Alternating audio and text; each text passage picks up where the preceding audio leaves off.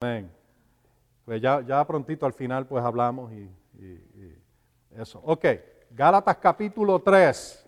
Todos ustedes ya sus Biblias deben de caer ahí automáticamente, como que ya ahí. Porque llevamos varias semanas estudiando esto y se han dado cuenta que mientras más estudiamos, más grande se pone. Se pone más grande, porque es así, la palabra de Dios es eterna, no es ya la leíste, te la memorizaste y ya piensas que lo sabes todo. Mira, yo llevo 40 años, sí, 40 años estudiando el texto. Y te puedo decir, tengo 60, por si acaso no lo sabían, que los cumplí el, en enero. Y mi esposa no les voy a decir qué edad ella tiene, porque eso sería un problema. Pero ella es más joven que yo, por más de una década. Eso es lo único que te voy a decir. Pero eh, llevo 40 años, un poquito más de 40 años estudiando el texto bíblico y te puedo decir honestamente, aprendo algo nuevo todos los días. No falla. ¿Por qué? Porque yo estudio la Biblia todos los días y aprendo algo nuevo. Es eterno, igual que Dios. Y vas aprendiendo y vas creciendo. Ok, yo no enseño mensajes cortitos, de 15 minutos, 20 minutos, porque esto es estudio. ¿Por qué estamos haciendo esto? Te estamos armando con información, pero también con armadura espiritual, con la palabra. Eso es bien importante. ¿Ok? Si lo que oyes es un sermoncito, ¿verdad? Ni abren la Biblia y te están hablando de la sociedad o algo así. ¿Qué tú aprendes? Nada, no aprendes nada, no sabes nada de Dios, entras y sales de la misma forma que, llegaste, no hay nada sobrenatural que pasa. Es la administración de la palabra de Dios que cambia las cosas. Te cambia a ti, cambia tu forma de pensar, cambia tu forma de actuar, cambia tu forma de vivir. Amén. Ok, ¿están ahí? Gálatas 3. ¿Ya, ¿Ya lo encontraste? Ok, Gálatas 3:13. Cristo nos redimió de la maldición de la ley al hacerse maldición por nosotros, porque está escrito, maldito todo el que es colgado en un madero. Y yo les he dicho de que cuando Cristo fue a la cruz, cuando Jesús fue a la cruz, Jesucristo, de que Él llevó en sí toda la maldición que se desató en la tierra por causa de la traición de Adán. Toda. ¿Ustedes se acuerdan? Dios le dijo a Adán y a Eva, le, dijo, de todos los árboles puedes comer, pero de este árbol del conocimiento del bien y del mal, que era una mezcla, de ese árbol no puedes comer porque en el día que comas, ciertamente morirás pero en el hebreo dice, en el morir morirás, porque está hablando de muerte en todas áreas, físicamente, mentalmente, espiritualmente, eh, nómbralo, en todas las áreas de la vida. ¿Ok? Y eso vino, Romanos capítulo 5, verso 12. Yo voy a estar citando bastante escritura, ¿ok? Porque estoy tratando de repasar, catch up, ¿verdad? Para, que puedan podamos entrar en esto. Romanos 5 y el verso 12, Pablo dijo de que por un hombre entró el pecado en el mundo, porque acuérdense que entonces Dios le dijo, no lo haga, porque en el día que lo haga, ciertamente morirás, o en el morir morirás. Bueno, ellos lo hicieron, ellos, ellos participaron eh, de ese árbol en violación al mandamiento de Dios y cuando lo hicieron, abrió una puerta para la entrada a la muerte y el pecado en este mundo. Y eso es lo que Pablo dice, Romanos 5:12. Por un hombre, Adán, entró el pecado y por el pecado la muerte, porque la muerte pasó a todos los hombres. Eso fue lo que pasó. Y nosotros dijimos que del Nuevo Testamento sabemos que el autor de la muerte es Satanás, no Dios. Y lo vemos bien claro. Hebreos capítulo 2, verso 14, te dice que el que tenía la autoridad de la muerte era el diablo. Bien importante entenderlo. ¿Ok? y entonces vemos que Jesús habló del ladrón, que no puede ser Dios, Dios no es un ladrón. El ladrón no viene sino para matar, hurtar y destruir. Y ese es el, trabajo, la obra del diablo. Matar, hurtar y destruir. Jesús dijo, yo he venido para que ustedes tengan vida y la tengan en abundancia. Amén. Ahí ves la, gran diferencia entre vida y muerte. Bendición y maldición. Que vamos a hablar de eso porque Dios entonces, eh, en Génesis 3:17, después que ellos pecan, comen del árbol, la muerte entra y Dios le dice, porque has comido del árbol que yo te mandé, diciendo, no lo haga, pero lo hiciste, ahora ha entrado a la tierra una maldición. ¿Ok? Cuando Dios creó todo, todo era perfecto, todo, todo, era bueno. La muerte no existía en este planeta, la enfermedad no existía, el dolor no existía, tristeza no existía, los animales no, no se comían unos a los otros. Y hay un montón de escrituras que te habla de lo que va a pasar al final cuando Dios cree de nuevo los nuevos cielos y la nueva tierra. ¿Eh? tremendo. Dice que, hasta el león se va a acostar con el cordero. Ahí al lado. Y no se va, el, león no se va a comer el cordero. Un niño va a poder jugar en, en el hoyo donde está una víbora y la víbora no lo va a picar. ¿Por qué? Bueno, el libro de Apocalipsis te dice, en los nuevos cielos y la, la nueva tierra no va a haber más muerte. Apocalipsis capítulo 21, verso 4. Y entonces el, capítulo 22 y el verso 3 dice, no va a haber más muerte, no va a haber más llanto, no va a haber eh, más dolor. Y entonces en el capítulo 22 te dice, y no va a haber más maldición.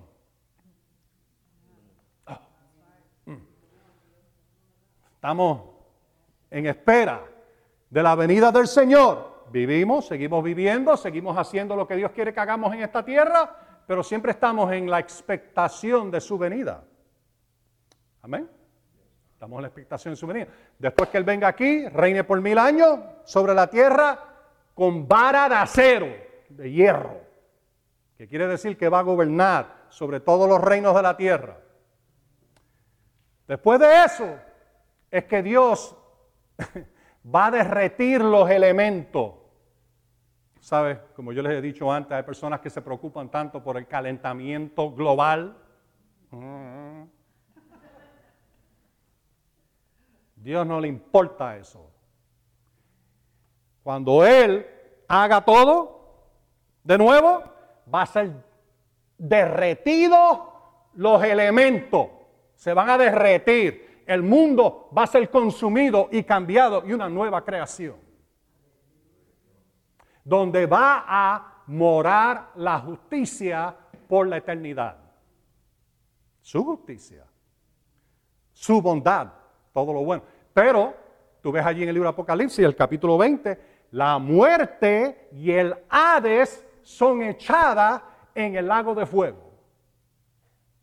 Ahí es cuando la muerte deja de tener contacto con la raza humana. Y tan pronto eso pasa, no hay más lloro. No hay más dolor, no hay más enfermedad, no hay más muerte y no hay más maldición. Y como yo les he dicho a ustedes y lo hemos visto, la maldición era todo lo malo posible que tú puedas pensar y lo que no puedas pensar. Esa es la maldición. Y la bendición y la maldición nunca se mezclan. Dios dijo, Deuteronomio 30 y otras partes, tú puedes verlo bien claro, y, y Deuteronomio 28, antes de decirte lo del 30, pero el 28, los primeros 14 versos, la bendición. Un relato de la bendición. como Adán tenía al principio. Dios los creó varón y hembra, no varón y varón. Varón y hembra los creó, dicho sea de paso.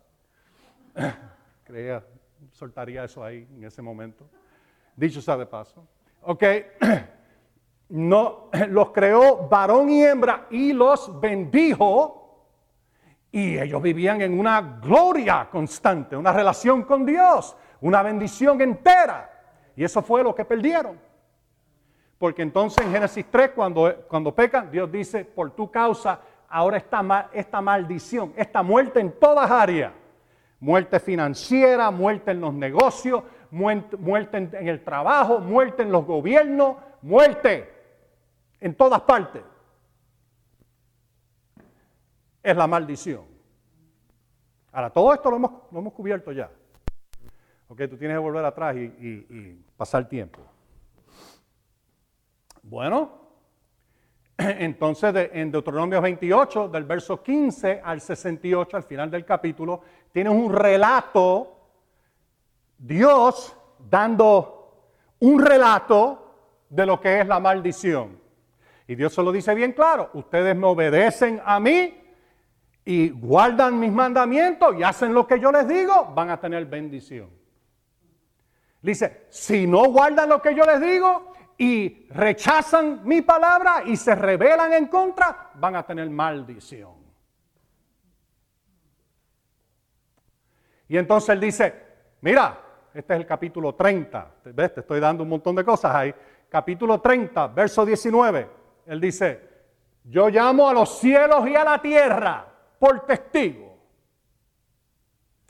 de que yo he puesto delante de ustedes la vida y la muerte, la bendición y la maldición.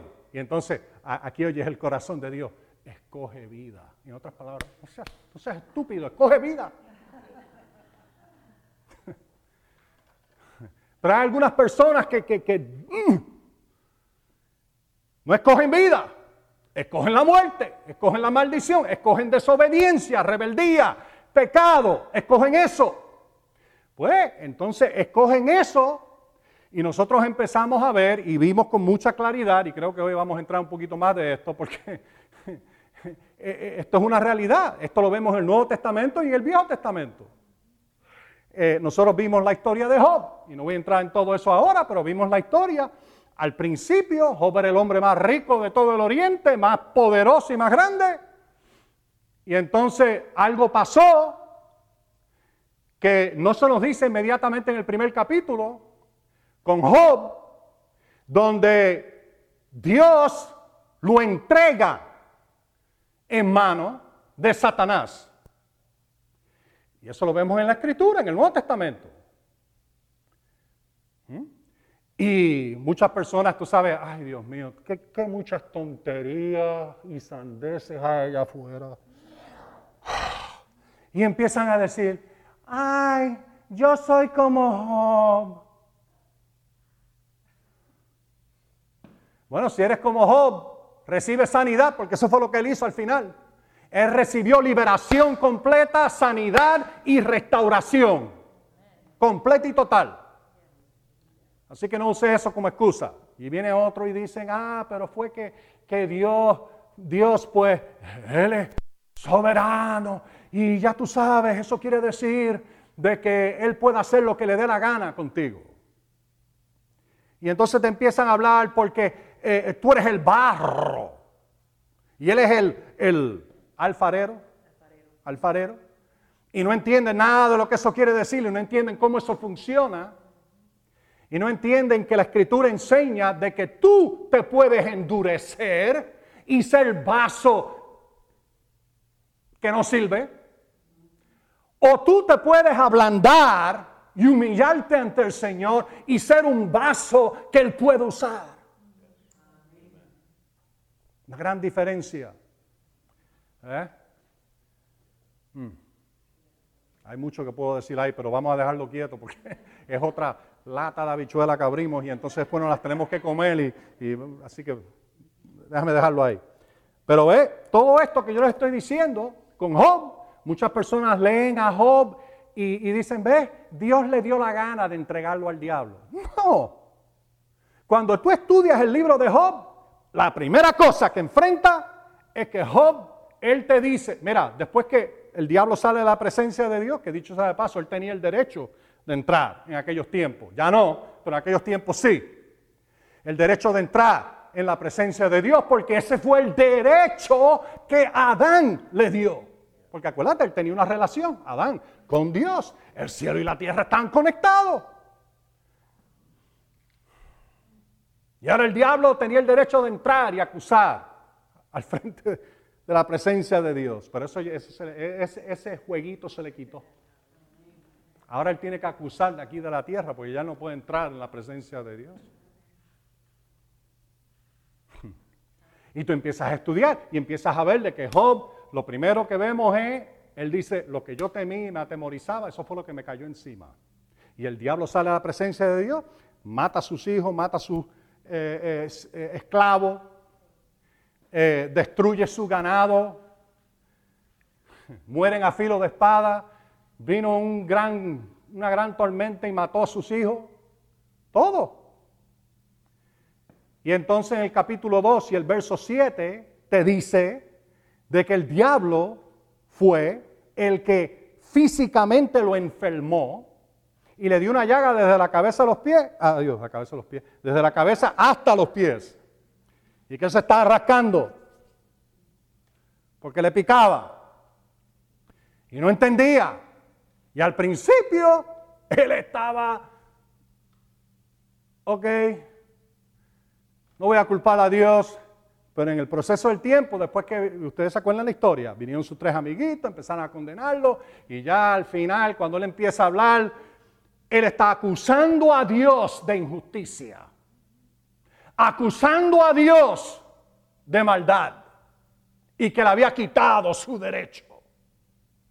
Se trata de defender, pero nunca lo oyes a él pedir ayuda, nunca lo oyes a él humillarse ni arrepentirse.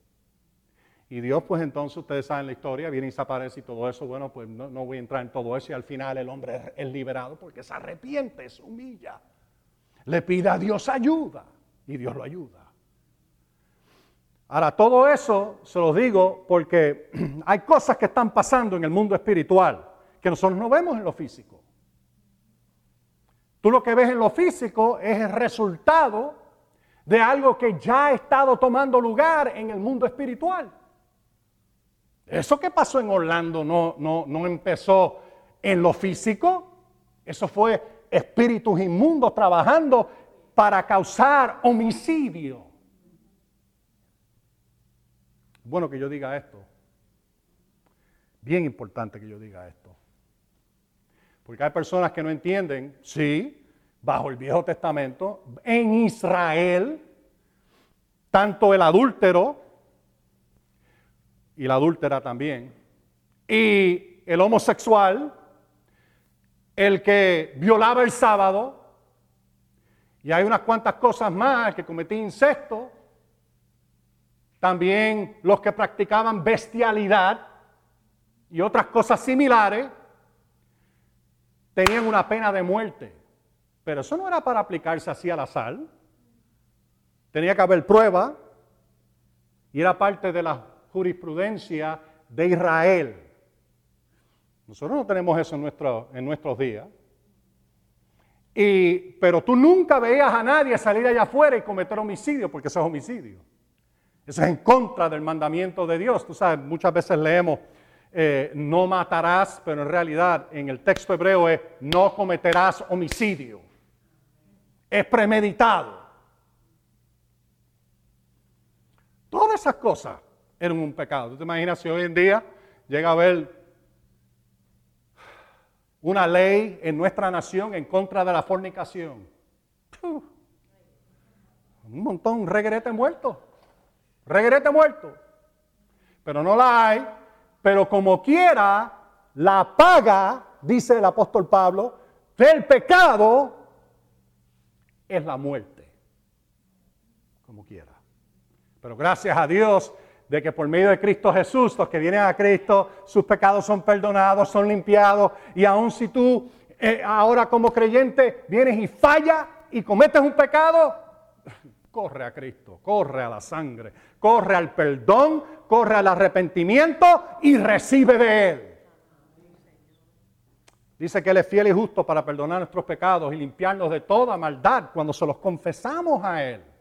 No cuando nos los quedamos embotellados, sino cuando se los confesamos. Uh. ok, vamos bien, estamos bien. Ahora, Cristo pagó el precio para redimirnos. ¿Qué quiere decir rescatarnos? Liberarnos.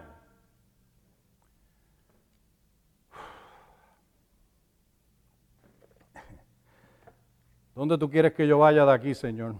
Gloria a Dios, porque hay 20 diferentes direcciones en que literalmente 20, posiblemente más. Pero, ¿dónde vamos aquí? Vamos a Deuteronomio 28.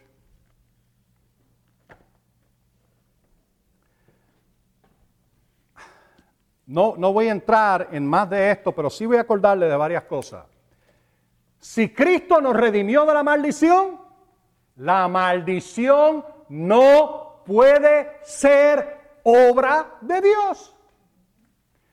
Aunque hay versos que tú empiezas a leer en el Viejo Testamento y aparentan decir que Dios es el que los hirió, Dios es el que los mató, Dios es el que los enfermó, etcétera etcétera. Sin embargo, sabemos que eso no puede ser así basado en el Nuevo Testamento. Un problema. Y hemos estado investigando ese problema y empezamos a ver de que la forma en que esto funciona, y lo vimos con el libro de jueces, es personas empiezan a practicar pecado y Dios se enoja. A mí siempre me es cómico cuando yo oigo a personas. Yo vi, yo vi un letrero bien grande, enorme, allá en Orlando Dios no está enojado, una iglesia. Y yo dije, ¿qué Biblia leen? ¿Mm? Oh, Dios ya no está enojado con el pecado. ¿En serio? ¿Nunca has leído Romanos 1? Vamos a ir ya mismo ahí, de nuevo, porque quiero ver el capítulo 1 y el capítulo 2. Pero por supuesto, Dios, ama al pecador, Él quiere que se arrepientan, Él quiere que todos se arrepientan y vengan al conocimiento de la verdad. A Él no le complace cuando se muere ni una sola persona sin Cristo. No le complace. No es su voluntad. Su voluntad es que todos vengan a arrepentimiento. Esa es la voluntad. Pero Dios no le tuerce la mano a nadie. Dios no te fuerza a ti a escoger vida. Y déjame decirte sinceramente, si tú no escoges a Cristo, by default has escogido al diablo. Eso es así. porque yo puedo decirlo así? Bien claro. Primera Juan capítulo 3, nosotros lo vimos, verso 8, dice, el que practica el pecado es del diablo. Punto. Para esto se manifestó el Hijo de Dios, para deshacer las obras del diablo. Pero tienes que venir a Él, tienes que servirle, tienes que seguirle. Hay personas que tienen la idea de que aceptar a Cristo es bajar por una, una fila entre, entre las sillas y darle la mano al pastor y entonces decir una oración y se acabó. Ya yo soy cristiano y no importa lo que yo haga, yo voy para el cielo. ¿O sí?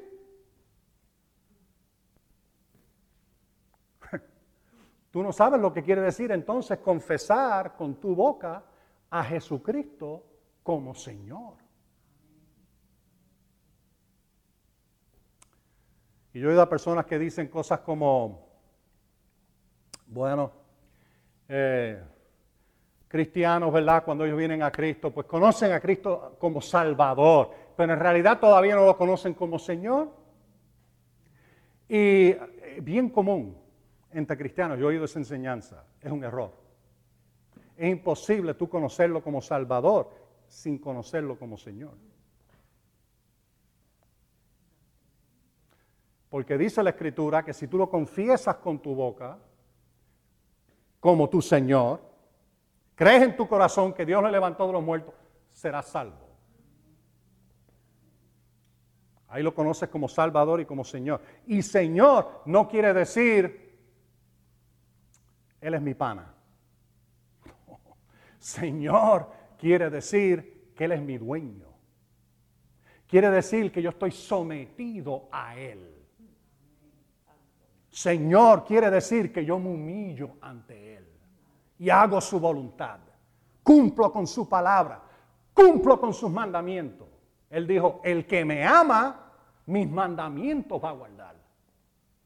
Juan capítulo 14, verso 21 y 23. También el verso 15. Y yo les he dicho a ustedes, y esto es una de las cosas que ya nosotros cubrimos, de que hay una gran diferencia entre los mandamientos que tenían que ver con el templo, la ceremonia del templo, el sacerdocio, los levitas, eh, las comidas, el sábado, todo eso, los sacrificios, Cristo lo cumplió completito. Ya no hay que ofrecer más ningún sacrificio. Es más, el templo ni existe ya. Todo eso que hablaba el Viejo Testamento de estas ceremonias, ya eso caduca con la destrucción del templo. Ya no hay sacerdocio como lo había antes.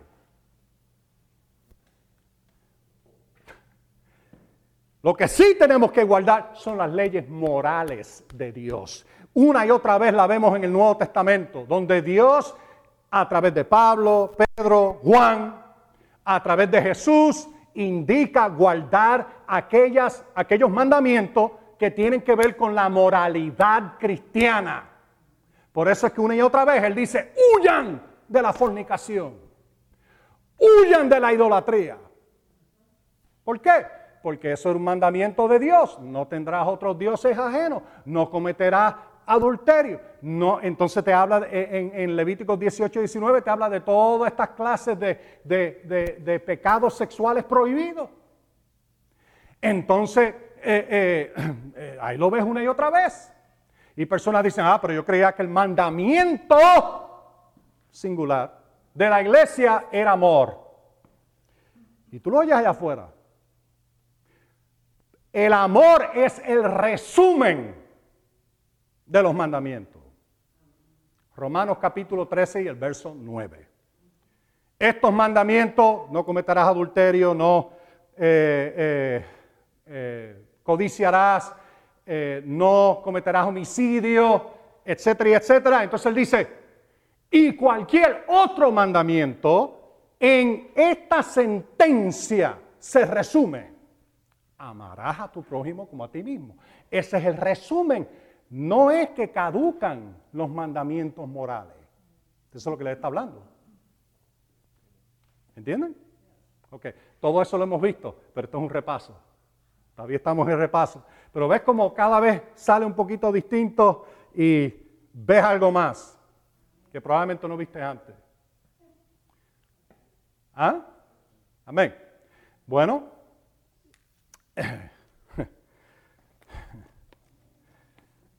¿Qué más te puedo decir aquí antes de entrar en todo esto? Ah, lo que te estaba diciendo es, cuando tú empiezas a ver en Deuteronomio 28, empiezas a ver y Dios te va a herir con fiebre y con esto, porque has desobedecido. Una y otra vez dice, porque has desobedecido la palabra de Dios, los mandamientos de Dios, esta maldición va a venir. Bueno, y tú dices, bueno, pero Cristo me redimió de la maldición. Así que yo puedo hacer lo que me dé la gana. No, Cristo me redimió de la maldición, ahora yo me consagro a vivir para Él conforme a su palabra. Eso lo hace a Él, mi Señor, tu Señor. Tienes que estar devoted. ¿Cómo se dice devoted? eh, una devoción hacia el Señor. Tienes que tener un honor, un respeto hacia Él y su palabra. Eso es, eso es Él siendo tu Señor. Oh, eso cambia completo, ¿verdad que sí? Cuando tú empiezas a ver eso y, muchas personas no lo entienden. Y sí, Señor, lo voy a hacer, lo voy a hacer. El Señor ya dos veces me ha dicho que haga esto, así que lo vamos a hacer. Mira el libro de Mateo 6, antes de, ir, de decir más de, de Deuteronomio. Y ahora, Mateo capítulo 6. yo, yo, yo soy obediente. Cuando él empieza a decir, quiero que digas yo lo digo. Y si tengo que cambiar todo lo que estoy, yo lo hago. ¿Ve? Romanos 10, 9. Si crees en tu corazón que Dios levantó a Jesús de los muertos y lo confiesas con tu boca como Señor, serás salvo. ¿Qué quiere decir esto de confesar a Jesús como Señor? Bueno, rapidito te voy a decir algunas cosas. Eh, porque no es aceptar una religión, no es aceptar un rito, es aceptar un ser y vivir para Él. Eso es lo que quiere decir. Y, y, Jesús dijo estas palabras en Mateo capítulo 6 y el verso 24. Muchos de ustedes conocen esta escritura. Ahora yo estoy leyendo de la revisión de Valera actualizada, la de 2015. Y Jesús dijo estas palabras y algunas veces personas leen esto y no saben lo que están leyendo. Nadie puede servir a dos señores. Marca eso en tu Biblia. Es imposible servir a dos señores. No, tú vas a servir al Señor Jesús o al Señor Diablo. Y esto es lo que Él está diciendo aquí. ¿Eh? Porque aborrecerá al uno y amará al otro, o se dedicará al uno y menospreciará al otro. No pueden servir a Dios y a las en, esta traducción dice riqueza, pero es, no es que el dinero es malo, es el mal uso del dinero que es malo. Cuando tú lo usas para expandir tu visión pecaminosa. Cuando tú lo usas para hacer cosas que violan la palabra de Dios, entonces que es malo. Y hay personas que sirven eso, sirven el dinero de esa manera. ¿Eh? Pero nota aquí, muchas veces personas se enfocan en o vas a aborrecer a uno, o vas a menospreciar a uno, o vas a, servir. Y la palabra que usa en el, en el texto griego, mammon, eh, quiere, e, e, es, es, como, es una palabra aramea en realidad, que eh, que eh, está hablando del diablo, está hablando de Satanás, está hablando de lo que está opuesto a Dios.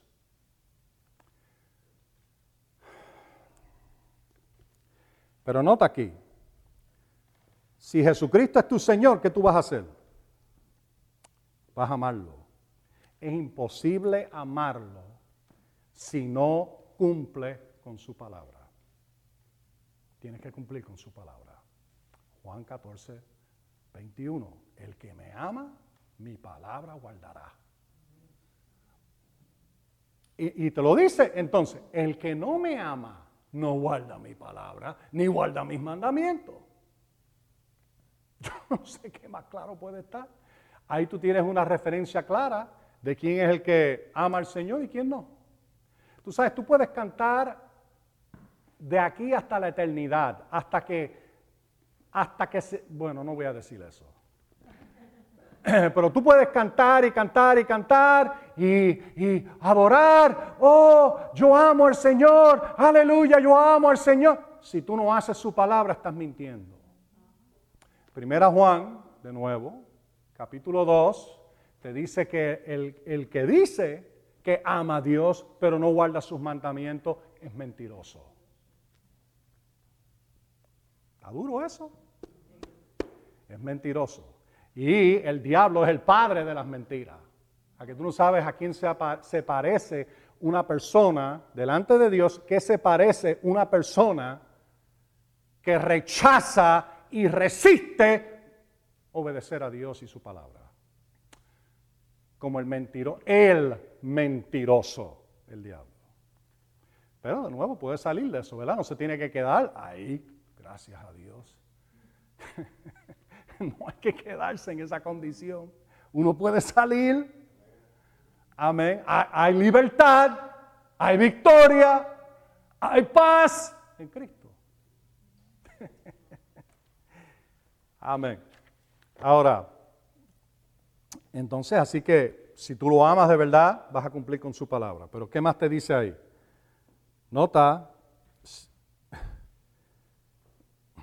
¿dónde estamos? C24. ¿Ustedes saben dónde estamos o no, no saben? C24, Mateo. Ok. O se dedicará al uno y menospreciará al otro. Si Jesucristo es tu Señor, tú te vas a dedicar a Él. Ahora, ¿estoy leyendo yo palabras de Jesús o no? Te vas a dedicar a Él. No puedes menospreciar lo que Él te dice y lo que Él manda. No puedes menospreciarlo. Tienes que abrazarlo. Eso es, Jesús tu Señor. Él es mi Señor, yo lo abrazo. Yo hago lo que Él me dice. Yo estoy en pacto con Él. Yo vivo para Él. Yo le sirvo a Él. Esa es la próxima palabra que dice servir. ¿Ah? Mira de nuevo. 6.24. No puedes servir a Dios y al opuesto. No, vas a servir uno a otro. Si vas a servir a Dios y al Señor, es porque Él es tu Señor. Le sirves. Eso quiere decir que te sometes a Él, te humillas. Él te dice que hagas algo y tú no empiezas a pelear con Él tú no empiezas a, refutarlo. Ahora, yo sé, yo sé, esto nos pone una responsabilidad encima que tú no oyes en las iglesias, en muchas partes. Tú lo que oyes es, vamos ahí, hacer lo que nos dé la gana. Oh, gracias, gracias. Y vivir como me dé la gana. No. Si Jesucristo es tu Señor, tú le sirves. Si Jesucristo es tu Señor, estás dedicado a Él, no al mundo. Si Jesucristo es tu Señor, tú lo amas y lo obedeces. Mira ahí mismo en el capítulo 7 de Mateo.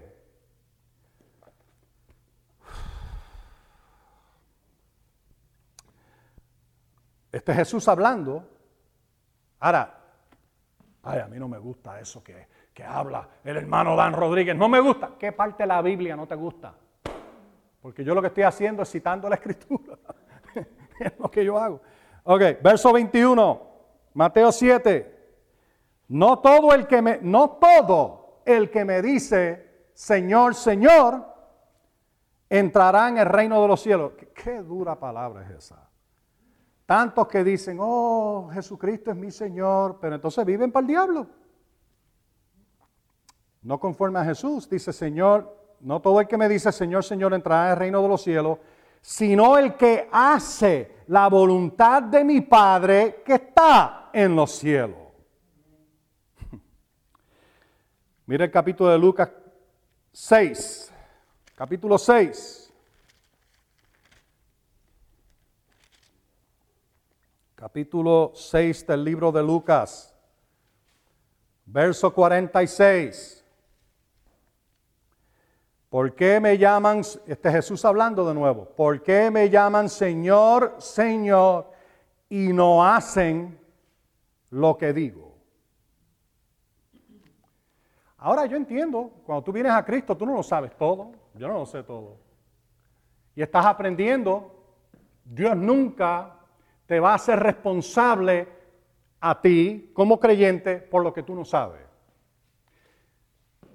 Pero cuando tú aprendes y empiezas a saberlo, se acabó tu ignorancia. Ahora eres responsable delante de Dios por lo que sabes. Y yo me acuerdo de un hombre allá en Puerto Rico, en la iglesia Fe Victoria, donde yo fui pastor, que él le dijo, creo que fue a ti que, se lo dijo, a uno, a uno de los ministros que teníamos allí, le dijo, bueno, esa es la razón porque yo no vengo muy a menudo a la iglesia y porque, eh, ¿fue a ti? ¿No? Ok, tú estabas. Oh, y, y porque yo, no, yo, tú sabes, no, no oigo las enseñanzas muy a menudo, porque no quiero ser responsable. ¿Y tú sabes cuál fue la respuesta? ¿Ah? Ya eres responsable. Porque tú sabes que se supone que lo haga y no lo estás haciendo. Porque la palabra dice, el que sabe hacer lo bueno y no lo hace, a ese le es pecado. ¿Eh? Así que responsabilidad. Así que cada vez que tú vienes, más responsable te hace. Es más, por eso, miren, ustedes me ven a mí, hay una escritura en el libro de, de Santiago, y como yo le dije, yo llevo bastante tiempo estudiando, he aprendido dos o tres cosas. Y el libro de Santiago dice, ustedes que son maestros en la escritura, no se jacten, porque ustedes son más responsables que otras personas. Oye, si, si llegara a haber muchos ministros allá afuera que aprendieran eso, ¿verdad? ¿Mm? son más responsables, no menos, son más responsables de mantener la pureza en el púlpito son más responsables de andar con Dios y no cometer fornicación y estar envuelto con la secretaria o con otra persona.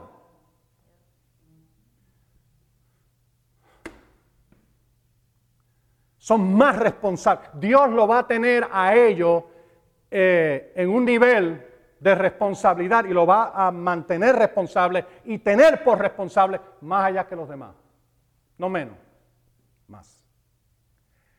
Así que yo, yo les digo estas cosas que yo les digo a ustedes con humildad. Y se los digo con honestidad. Y se los digo, no, no crean que, que no ha habido veces en mi vida donde yo me he tenido que apuntar el dedo a mí. Dan Rodríguez, culpa tuya. Tú lo hiciste mal. Tú no sabes qué difícil es eso.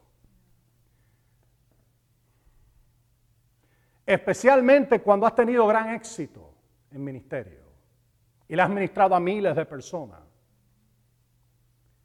Y entonces desobedeces a Dios y piensas que todo va a estar bien. Y no todo va a estar bien. Eres más responsable, no menos. ¿Me oyen ustedes? Así que yo le digo esta cosa eh, con, con gran humildad, sabiendo de que yo he fallado y yo he tenido que decir, ¡hey! Es mi culpa. No es culpa de más nadie, no es culpa ni del diablo, es culpa de que yo tomé la decisión de desobedecer a Dios. Por eso es que Él te dice allí, en Deuteronomio 30, llamo el cielo y la tierra. Por testigo delante de ustedes, he puesto delante de ustedes la bendición, la maldición, la vida, la muerte. Escoge la vida.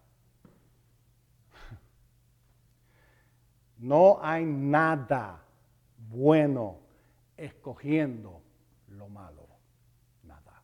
Nada bueno sale de ahí. Nada. Absolutamente nada. Cero. Nada. Tarde o temprano, todo eso, todo lo que está en violación a la palabra, tarde o temprano lleva a la muerte. Lleva a la destrucción, lleva al infierno, finalmente. Y finalmente, al final de los tiempos, cuando se hagan cielos y nueva tierra, Justo antes de eso, lago de fuego. Dios no creó el infierno para seres humanos. Mateo capítulo 24, y creo que es el verso 41, por ahí, 25, 41, por ahí, uno de esos dos capítulos, te dice que Dios creó el infierno para el diablo y sus demonios. Pero si personas se apegan al diablo, y mueren, le he dado al hombre morir una vez y después de esto el juicio. ¿Mm? pues entonces Dios no puede admitirlo al cielo en esa condición. Tienen que irse con su padre, el diablo. Hay una razón porque hay que encarcelarlo. ¿Nunca has pensado sobre esto? Dios creó a seres humanos a su imagen y semejanza. Él no los creó a la imagen de Mickey Mouse. Él no los creó a la imagen de, de otra cosa, de un animal. Él los creó a su imagen y su semejanza. Y les dio autoridad sobre la tierra, los animales, un intelecto extraordinario tenía Adán. La escritura dice de que Dios le trajo todos los animales, todos, y le dijo, ¿qué tú quieres llamarlo? Y Adán le puso nombre. ¿Nunca te has dado cuenta que, que el gato puede que tenga un nombre científico y extraordinario, pero nadie se acuerda ese nombre? Todo el mundo le dice, ¿qué es eso? Un gato. No es, ¿cómo es que, cómo es el nombre? algo feline, algo felín, felina, qué, sé yo, algo así. La cuestión es que, que no, no pega, no pega. Pero el hombre dijo, eso es un gato. Y se ha quedado gato. ¿Sabías tú que hay, más de medio millón de, de insectos? Ahora, tú ponte a pensar qué clase de intelecto tiene un ser humano que pueda declarar el nombre de todos los animales del planeta.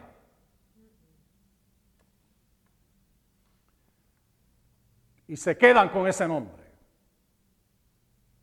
Dios lo creó a su imagen y semejanza. Un intelecto y un espíritu más allá de lo que tú te puedes imaginar. Y él lo perdió. Pero ahora viene la nueva criatura en Cristo y la nueva creación viene por ahí.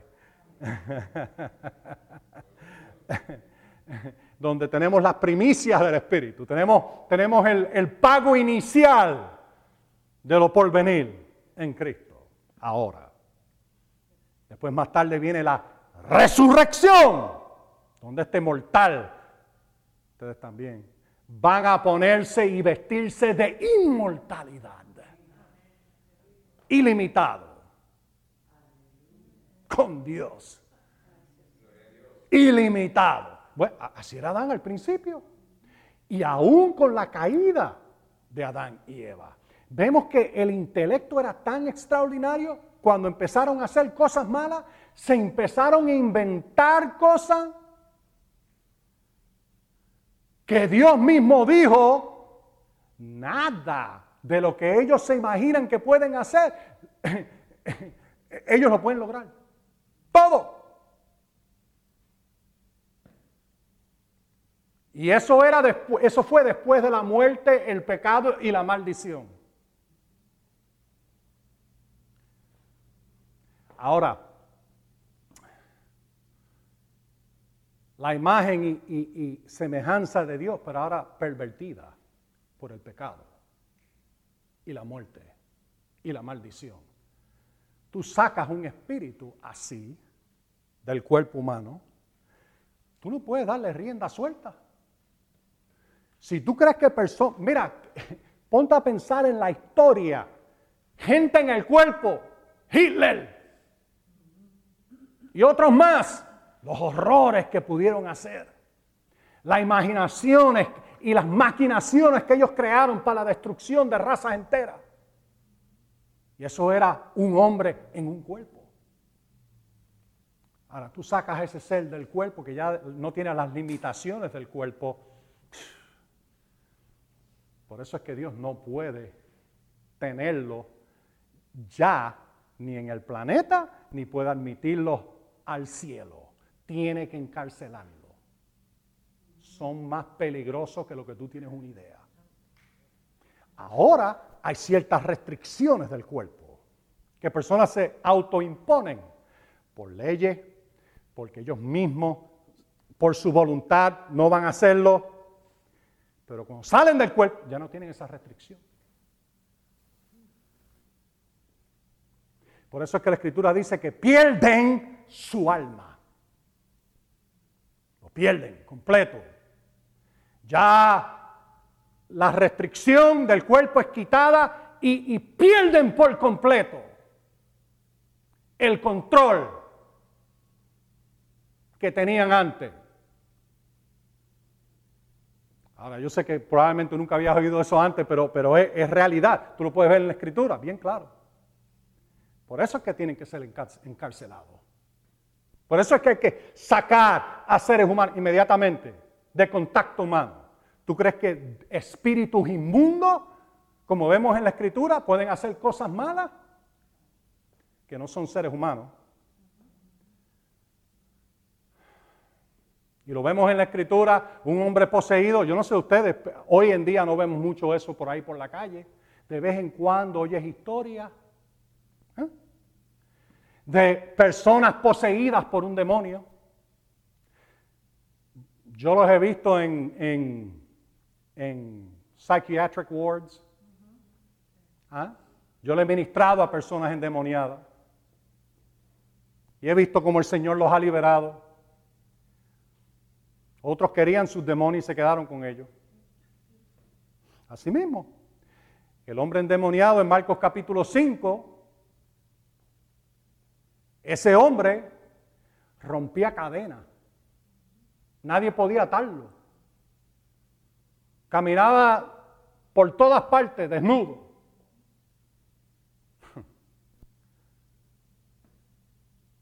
Y gritaba, ¡Ah! rompía las cadenas. Y Jesús viene y se aparece. Y el endemoniado viene corriendo a donde él y se tira delante de él.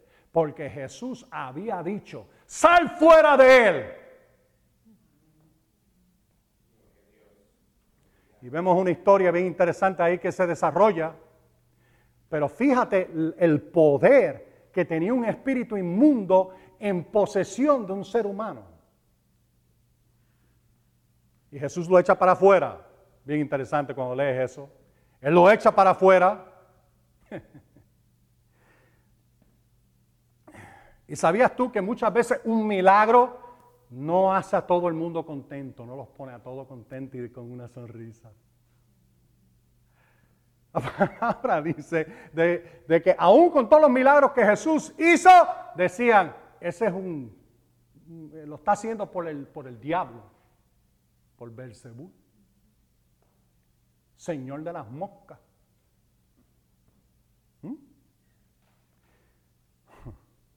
Y hay personas que, hoy en día el Señor usa con milagros y sanidades, y rápido todo el mundo quiere decir, ah, eso es el diablo que está haciendo. Y entonces los tradicionalistas rajatabla Ven una persona enferma, bueno, es posible que el Señor te esté enseñando algo con esa enfermedad. Así que quédate ahí, súfrela. ¿Ah? Hipócrita. Son hipócritas. Son hijos del diablo. Estoy, siguiendo la, estoy siguiendo la instrucción de Jesús. Jesús dijo, le, le dijo a aquellos que están atados por la tradición, víbora. Le dijo, sepulcro banqueado, hijo del diablo. Así que creí tratar lo mismo, pero no le gustó a algunos de ustedes. pero creí tratar lo mismo. pero la realidad es de que son hipócritas. Porque tú ves esta gente que dice, bueno, el Señor me está enseñando con esta enfermedad. ¡Corren! para el hospital y para el doctor. Mira, si tú crees que esa es la voluntad de Dios, no ores, no busques ayuda, no vayas al médico, no tomes medicina y muérete. Porque entonces así vas a poder glorificar a Dios. Qué mentira más estúpida. Una y otra vez en el Nuevo Testamento vemos que cuando personas eran sanadas, todo el mundo glorificaba a Dios. Sacó a aquella mujer que estaba encolvada por 18 años. Y Jesús entra, pone las manos sobre ella y la mujer se endereza. Inmediatamente empieza a decir, oh Señor, gracias, gracias. Me ha sanado, Señor, me ha sanado. Empezó a glorificar a Dios por su sanidad. Mira, si tú has sido sanado de una manera milagrosa, como yo he sido sanado, te garantizo que vas a ponerte de pie o vas a tirarte al piso y vas a decir gracias Señor, gracias Señor. Especialmente cuando estás a punto de morirte. Como me pasó a mí en el año 2006. Estaba así, enfrentado con la muerte. Llevaba casi 40 días que, que no dormía. No comía, y no era un ayuno, no comía. Y tenía unas ojeras que parecían así de grandes mis ojos. Todos los, nadie podía decirme lo que era. Los médicos no podían decirme, nada podía pasar, pero recibí liberación. Mi hermana, mi mamá, Luis, mi esposa no me soltaron. Y lo único que yo podía hacer era orar y déjame decirte, el día que fui liberado, recibí mi liberación. Yo sé exactamente por qué eso pasó. Eso fue una maldición. Eso no fue Dios. Fue el diablo. Pero yo le di entrada. Por temor, igual que Job. Por desobediencia. Y otras cosas. Y por poco me muero. Porque al que mucho le han dado, mucho se le requiere, dice la escritura. El día que yo fui liberado, oh, yo no sé ni, cómo decirte. El día que yo fui liberado, oh my God. Mi esposa, todo el mundo pensaba, tú sabes, aunque ella estaba pero, pero eh, estaba tan horrible, estaba en carne y hueso. Ahora no puedes creerlo, pero, créeme que lo estaba, estaba así, estaba como, ella lo sabe, mi hermana lo sabe, Lani lo sabe, también Lani estuvo orando por mí, todos orando por mí. Estaba a punto de morirme.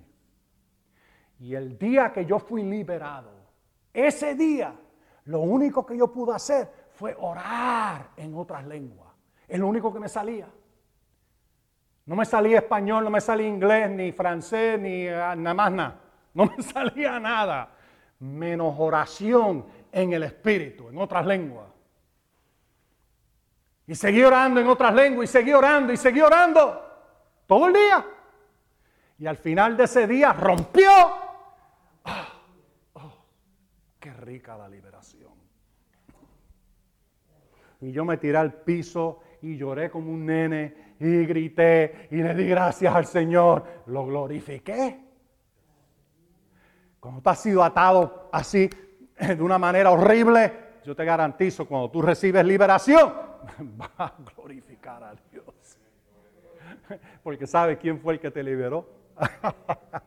sabes de dónde vino tu salvación. Mm. Oh, gracias Señor. Gracias Señor. Gracias Señor.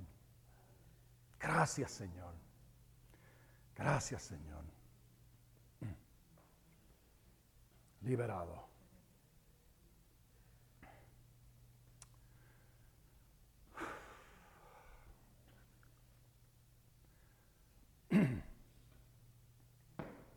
Yo, puedo decir un montón más aquí. Porque eh, eh, si tuvieras mis notas, Llegué al primer verso que tenía ahí. Un verso. Le cité un montón, pero llegué al primero. Pónse de pie.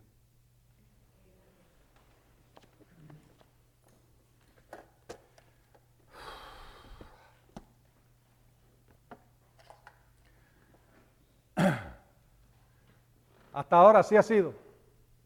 Empezamos Estamos ahí enseñando y de momento, ¡bam! El Señor trae lo que Él quiere que ustedes oigan. Él quería que oyeran lo otro también. yo siempre me preparo, siempre busco la dirección del Señor y entonces empiezo a enseñar según lo que he recibido, pero si Él lo cambia, conmigo está súper bien. Ese testimonio nada más yo oírlo, yo mismo oírlo. Es como el Señor me liberó a mí de la muerte. Yo sabía, yo me enfrenté ese mismo día, Yo me, yo me enfrenté con la muerte cara a cara.